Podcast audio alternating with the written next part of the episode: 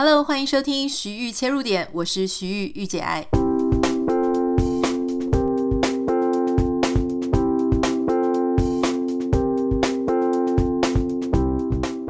Hello，欢迎你收听今天的节目。今天呢，我们要啊、来介绍一本我觉得非常好看的书。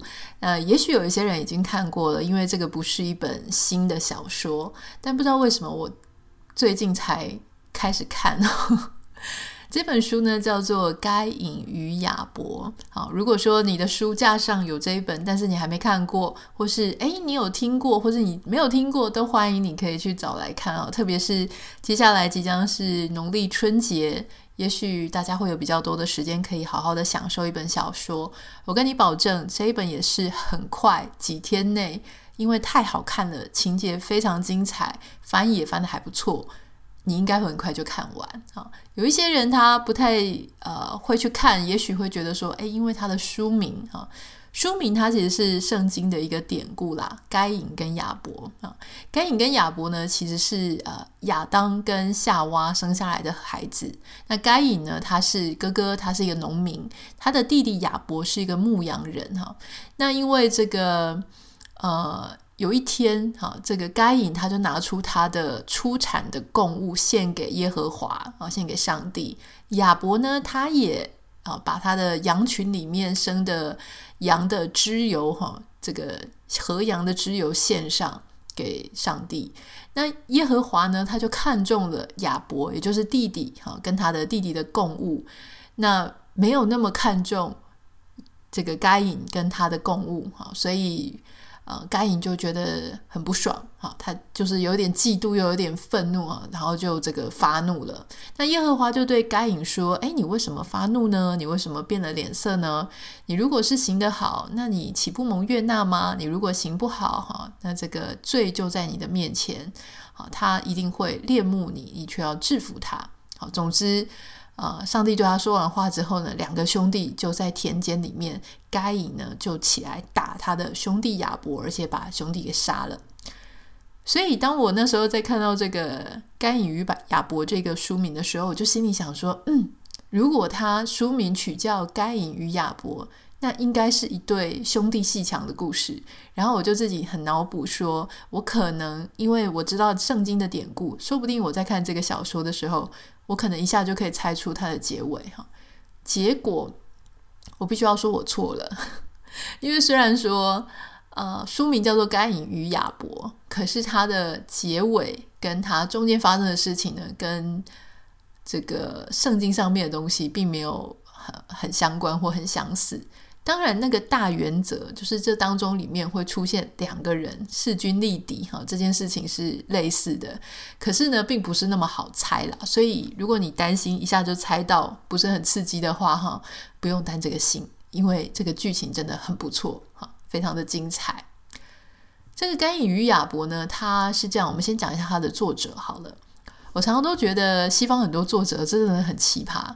台湾当然也是有这样的作者啦，就是又是政务官，然后又是写小说的。但是这个《该隐与亚伯》的作者呢，Jeffrey Archer 哈，他是蛮厉害的哦。他毕业于牛津大学哈，算是英国文坛的一个很厉害的才子。他就是跨足政界，也跨足文坛啊。不过他也是一个那种评价非常两极的争议性的人啊。他在啊，他一九四零年出生，然后一九六九，也就是在他二十九岁的时候，他就成为英国那时候最年轻的国会议员啊，还没有三十岁嘛。后来呢，他还曾经当过这个保守党的副主席。一九九二年的时候呢，成为上议院终身议员。好，那他那个时候当选国会议员的时候呢，因为有一个这个投资就失败了，失败了之后呢，就即将。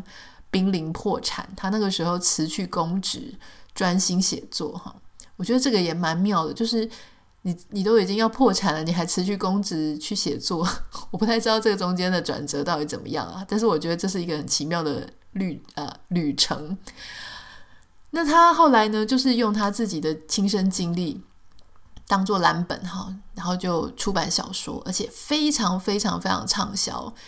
那他就又红了，红了之后呢，他又回去政坛里面啊，再去担任议员，而且还受封为贵族啊。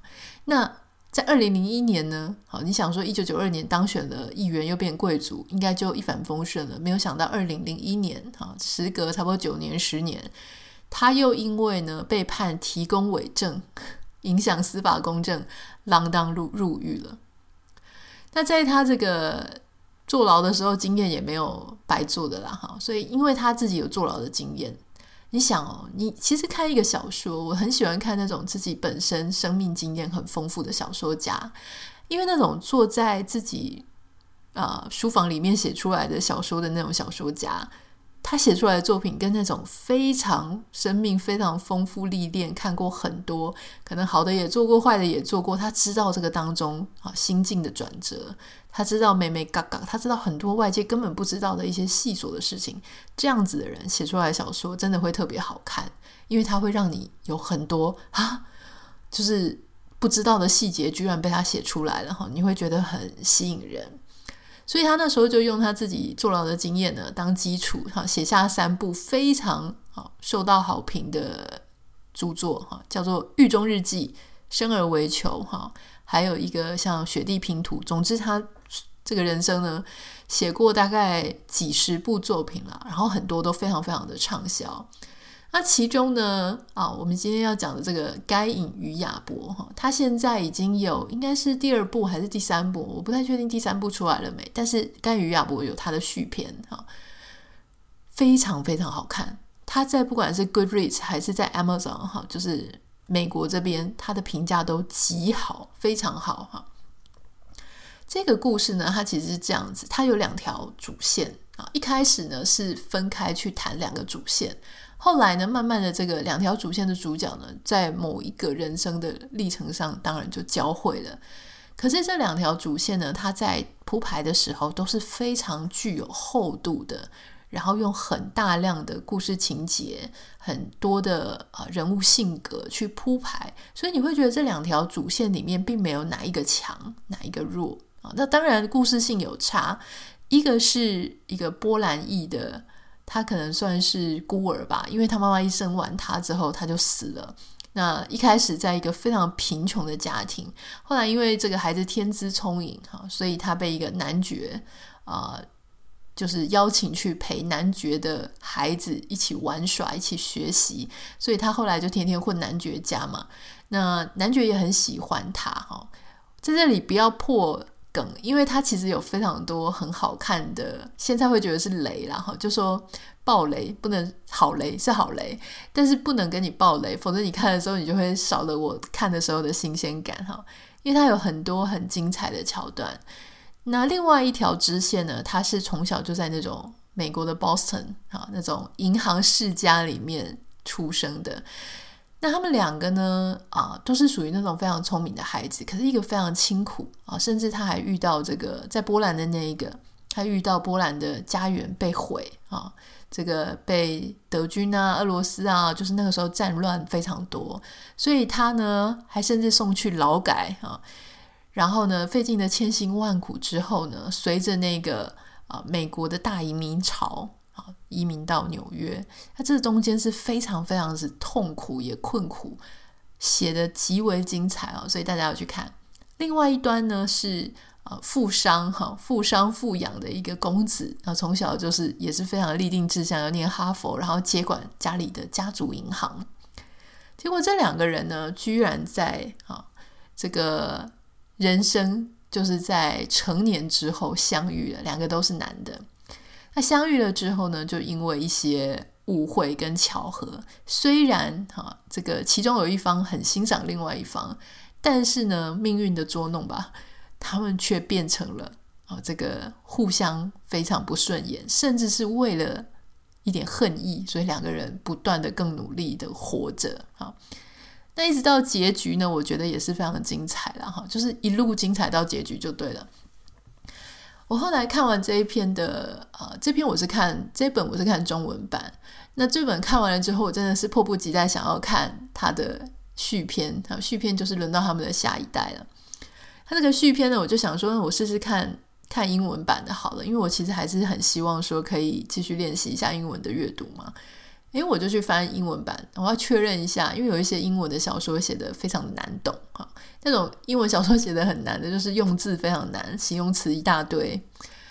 那我发现，如果你也有兴趣读英文版哈，就是说你的英文也是中上程度啊，你也想要练习一下，我觉得你可以读这一本的英文版，因为呃，我也不知道为什么，因为通常我觉得英国人写的文章都会。字会很难，可是呢，这个 Jeffrey Archer 哈，他并没有用非常难的字，当然会有几个生字啦，但是呢，我觉得他算是比较属于用剧情导向来吸引人，而不是用堆叠一大堆优美的文字啊文词的那一种，所以算是蛮可以作为英文阅读教材的。所以如果你有兴趣的话呢，我真的非常大力推荐。我记得我那时候。我以前看小说，我都会看到最后，就是全部看完，我再考虑要推荐给大家啊，或者是推荐给我助理。但这一本小说，我基本上是看到中间啊，我相信前面已经那么精彩了，后面应该不会太差，而且其他的评价都很好，我就赶快跟我助理讲，我说快点快点，你也要看这一本哈，因为他也很喜欢看小说。然后他就跟我说，我知道这一本啊，好，我家里的书架上有，但是我还没翻。我说你赶快翻，因为真的很好看。这本叫做《该隐与亚伯》，这个是我要为大家推荐的春节阅读读物哈。不太知道，除了这一本，也许你这本已经看过了。如果你有其他觉得诶也很好看的小说，欢迎你也可以啊、呃，这个私讯到我的 Instagram 账号跟我分享哈。Anita 点 Writer N I T A 点 W R I T E R。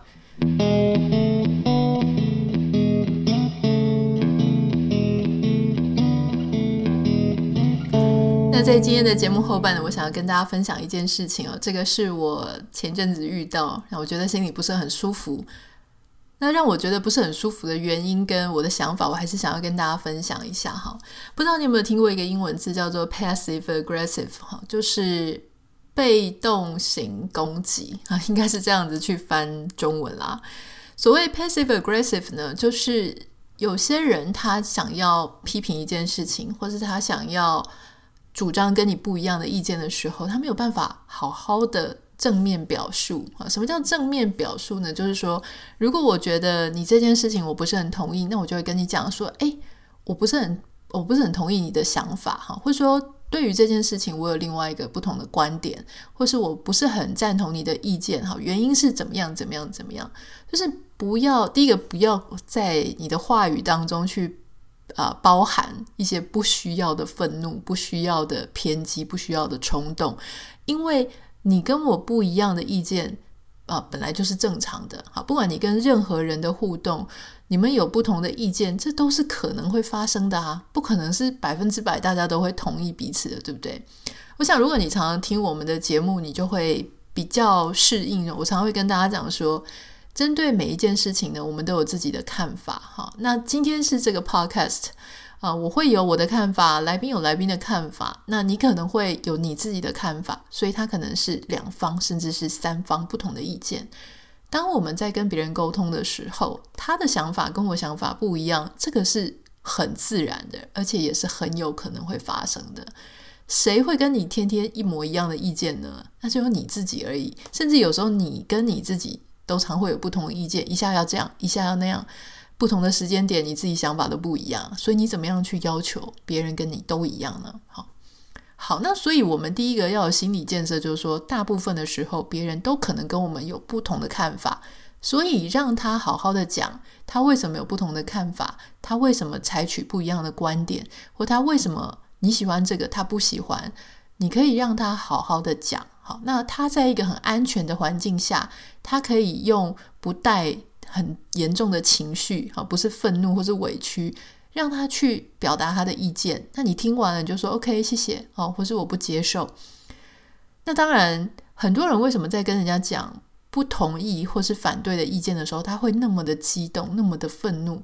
甚至我以前认识一个朋友，哈，他就是只要跟人家讲，他要。呃，表达他自己跟他人不一样的意见的时候，他会一边讲一边激动，然后脖子跟脸就全部都红了，就涨红。所谓的有一种叫做脸红脖子粗哈，就会立刻发现在他的脸上，然后他讲的很用力。这个其实他的背后呢，就是他真的觉得他讲出来的别人可能会反驳他，所以他情绪很激动。他觉得他的意见可能要很用力，就这么这么用力的表达，他才会被听到。所以他就需要有这种很下意识、不由自主的去反应。我为什么要谈这件事情呢？是我前一阵子收到一个讯息哈，这个讯息呢，大家知道 Instagram 它有分成三种不同的讯息了哈，一个是你的啊，这个叫什么？呃，主要的联络人，那通常是那种跟我私下生活里面互动比较多的，会被我丢到主要的啊互动。另外一个是 general，就是一般的哈，比方说呃网友啊，如果有时候会给我几个比较有意思的 comment，好写字的啊，就是有跟我有一些互动的，嗯、呃，我会把它放在 general。那其他如果是第一次写信给我、写讯息给我，或是他其实也没有什么啊、呃、很有意义的。只字片语哈，只是按个符号、表情符号。那因为实在是太多了，所以我就会把它放在那个没有加到一般，也没有加到主要的那个边。那可能我还是会看到。前一阵子呢，我就遇到一个呃写中文的，好，就是我们应该是我们的听众了。他就写来讯息跟我说，啊，他对某一集节目的来宾聊天非常的有意见哈。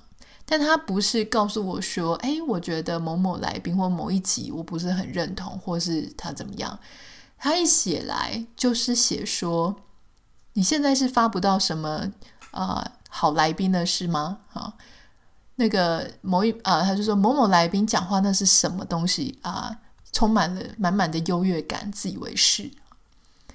我其实看到这个讯息的时候，我非常的震惊。哎，我震惊的点是第一个是。我没有想到说，我我觉得如果他是我们长久以来的听众哈，我会非常的惊讶，就说在我们的节目里面，我们是一个我自己自诩我们是一个蛮温柔的节目啦，就是啊、可以包含哈包容不同的观点，那我也不会要求大家一定要跟我一样，我也常常跟你讲，我们可能都不一样。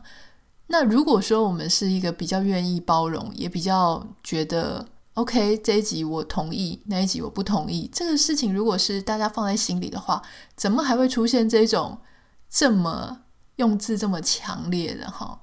那他的第一句其实基本上对我就是一种人身攻击。什么叫做你现在是请不到好来宾了是吗？这种话呢，我个人认为啦，当然我看了是觉得不礼貌，可是我觉得这种就是一个很常见的叫做 passive aggressive 的表达方式。就是你明明就可以正面表述说，我觉得你某一集的来宾，好，他讲话我不是很喜欢，我也不是很认同。你可以这样子讲话，你就要去好去酸人家，去亏人家，说你现在是请不到好来宾吗？这种话讲了，到底对谁有帮助？啊，对我也没有帮助，对你也没有帮助。你为什么要做这么刻薄的事情？好，我其实现在是有一点不爽了。为什么讲话要讲成这个样子，还要觉得别人要听你讲话呢？啊，那下面当然他下面有说啊，什么自以为是，充满优越感。那请问你的讯息不是也是这个样子吗？所以我想要讲的事情就是啊，你如果要私讯给别人，不管是给一个像我，我完全不认识你，因为他放在一个，他如果讯息是丢在那个呃一般之外，表示这个是他可能第一次写讯息给我，那我就会觉得说。你写信给一个不认识的人、没有接触过的人、没有聊过的人，你都能讲话讲成这个样子，我真的很可以猜测哈，就是说你可能对于你自己很熟的人，或是你觉得你可以稍微没有礼貌的家人或亲人，非常讲话可以非常直接的那些人，我觉得讲出来的话也不会太好听。这个是我觉得我们都要去学习，就是说今天如果有我不喜欢、不认同、不是很。嗯，觉得我我觉得不是给他十分，甚至我可能再给他五分。当我遇到这种状况，不管是面对我的家人、我的朋友、我的学生、我的老师、我的工作同事、我的主管，或是任何一个媒体的你不认识的人，哈，我要怎么样正面的去表述我要讲的话？我记得我曾经有一个朋友，他就跟我讲，哈，因为。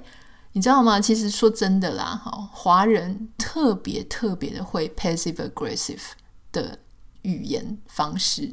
这个是我后来，当然我不能讲华人，嗯，我要修改一下，不只是华人，因为有时候我听说英国跟法国也是这个样子哈，就是我们常常看到一些跨文化的书，他们会提到哈，我不能一概而论，我要先讲哈，不是一概而论所有的华人或是啊英国、法国，但是常常会有这些文化的书的人提到说，呃，有一些人讲话哈，在某一些文化里面，他们不喜欢讲得很直接啊，不喜欢说我不喜欢你，我跟你不认同，他们会。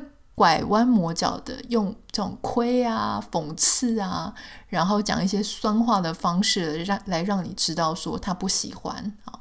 特别是你如果常看一些跨文化的趣闻的书，英国、法国很多都会这样子啊，就是说很毒舌啦，讲话很利啊。原因是因为他想要维持表面的和平啊。那他的酸话你听得懂就听，你听不懂就听啊，就没有办法 catch。那。美国佬呢，多半都被人家觉得说比较强嘛，比较笨嘛，哈，就比较直接，直来直往，就是我喜欢就我喜欢，不喜欢不喜欢。当然也有很多美国人，他是可能也不喜欢啊，直接讲。所以我们不讲种族，但是我们讲的就是说，这个情形其实是蛮普遍的，哈。所以我之前曾经有一个朋友，他就谈恋爱呢，交往了一个美国的对象。那他呃，我朋友是华人。他就会跟她男朋友讲一些啊、讲话的时候呢，他就会用 passive aggressive 的方式，他就会说：“难道你不能怎么样吗？你看到我在做这件事情，你不能怎么样来帮忙吗？哈，你不可以体谅我吗？你怎么样怎么样的哈？就是会这样子去要求，或者说你难道不觉得你很过分吗？就是你会心里想说：诶，这个不是还蛮常见的讲话的方式吗？诶，你会发现哦，其实你有另外一种方式来讲这些话。”当我们告诉对方说：“你难道不能来帮我一下吗？你看到我这样子，你不会觉得很不好意思、很拍谁吗？”这个虽然说我们也常常听到我们的妈妈在跟我们讲这样的话，可是其实你有另外一种方式，就是你可不可以来帮我一下忙？我现在需要人，我现在需要你的协助，你能来帮我一下吗？这个叫做正面表述。当你讲说，你难道不能怎样？你难道没有看到我这么辛苦这么累，你还怎样怎样怎样的时候，其实你已经有一个 negative 的在指责对方的方式。换句话说，你的要求你不是直接讲，而是拐了一个让对方觉得他感觉很差的方式在讲话。所以这种沟通方式，你要怎么样达到好的效果呢？它是非常难的。好，以前我我跟我先生的互动呢，也是会这个样子，因为我也是会这样。好，那通常会这样讲话的人，都是会先忍耐。我会先忍，我会先忍到不能再忍的时候，我才要讲话。当我一讲话的时候，已经很难听了。我记得我就曾经被我先生讲过说，你有话能不能好好讲？你想要我来帮忙洗碗，你就说你可不可以来帮我洗碗？我就跟他讲说。我已经煮饭了，我又切菜了，我又做了一大堆的事情了。难道连洗碗都要我跟你讲吗？好，难道你不会看到怎么样怎么样吗？好，那他就跟我讲说，你就告诉我你要我帮你洗碗，好，就是你不要再讲一些其他有的没的人，因为其实这只会加深彼此的吵架而已。所以后来我就练习啊，就是像这样子需要人家帮忙、需要人家要求的时候，我就会练习直接讲。就说，诶，你可以来帮我洗个碗吗？我今天很累，或是，诶，我今天真的不想煮饭，我连饭都不煮了，我要罢工。好，我现在偶尔我就跟他说我要罢工，那他就说，哦，好啊，那我们就去吃外面。因为有一些人是这样子，就是他，呃，女生明明就今天很累，她不想煮饭，很想罢工，可是她又不好意思讲出来，所以她就含恨在煮饭。然后含恨在煮饭的时候，发现对方又没有来洗碗，或是，呃，煮好了叫了又叫不来。哦，那就会更生气，然后整个火就上来了。所以其实有时候诚实的面对自己，好，然后善待他人，讲话讲直接讲一点，哈。那有时候呢，比方说拐弯抹角的，像呃朋友在这个称赞我先生的时候啊，我有时候会因为很不好意思，所以我就会在朋友前面，也在我先生前面讲说他他哪有啊？拜托他其实这个哈，你都没有看到那些他不好的时候啊。我跟你讲啊，这个只有太太才看得到。以前也曾经有这样讲过，哈还蛮三八的。那我先生后来回家了就很生气，就说：“人家在称赞我的时候，你为什么不能够就很开心的说谢谢？你为什么一定要故意哈讲一大堆说其实我也没有很好啊，怎么样怎么样，要去浇我的冷水？”我就跟他说，不是想要浇你冷水，是因为别人在称赞你的时候，我觉得很不好意思，我就要谦虚一下。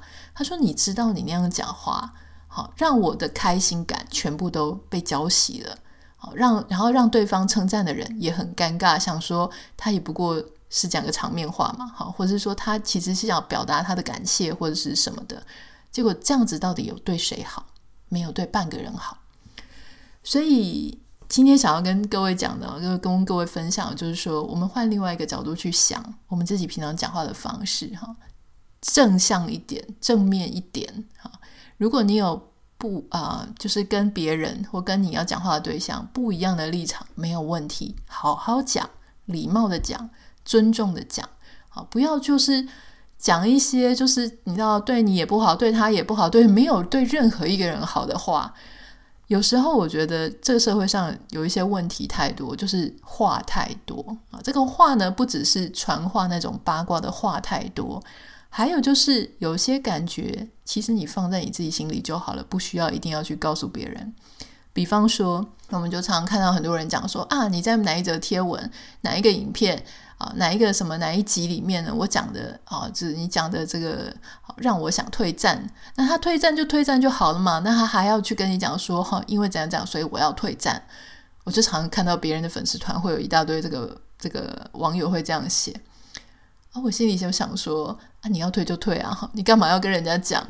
我们都常常都觉得说我一定要把我的不高兴、我的不爽让对方知道，我才爽。那其实对方知道你有比较爽吗？也没有。那那就很多事情你就留在自己的心里就好了，你知道吗？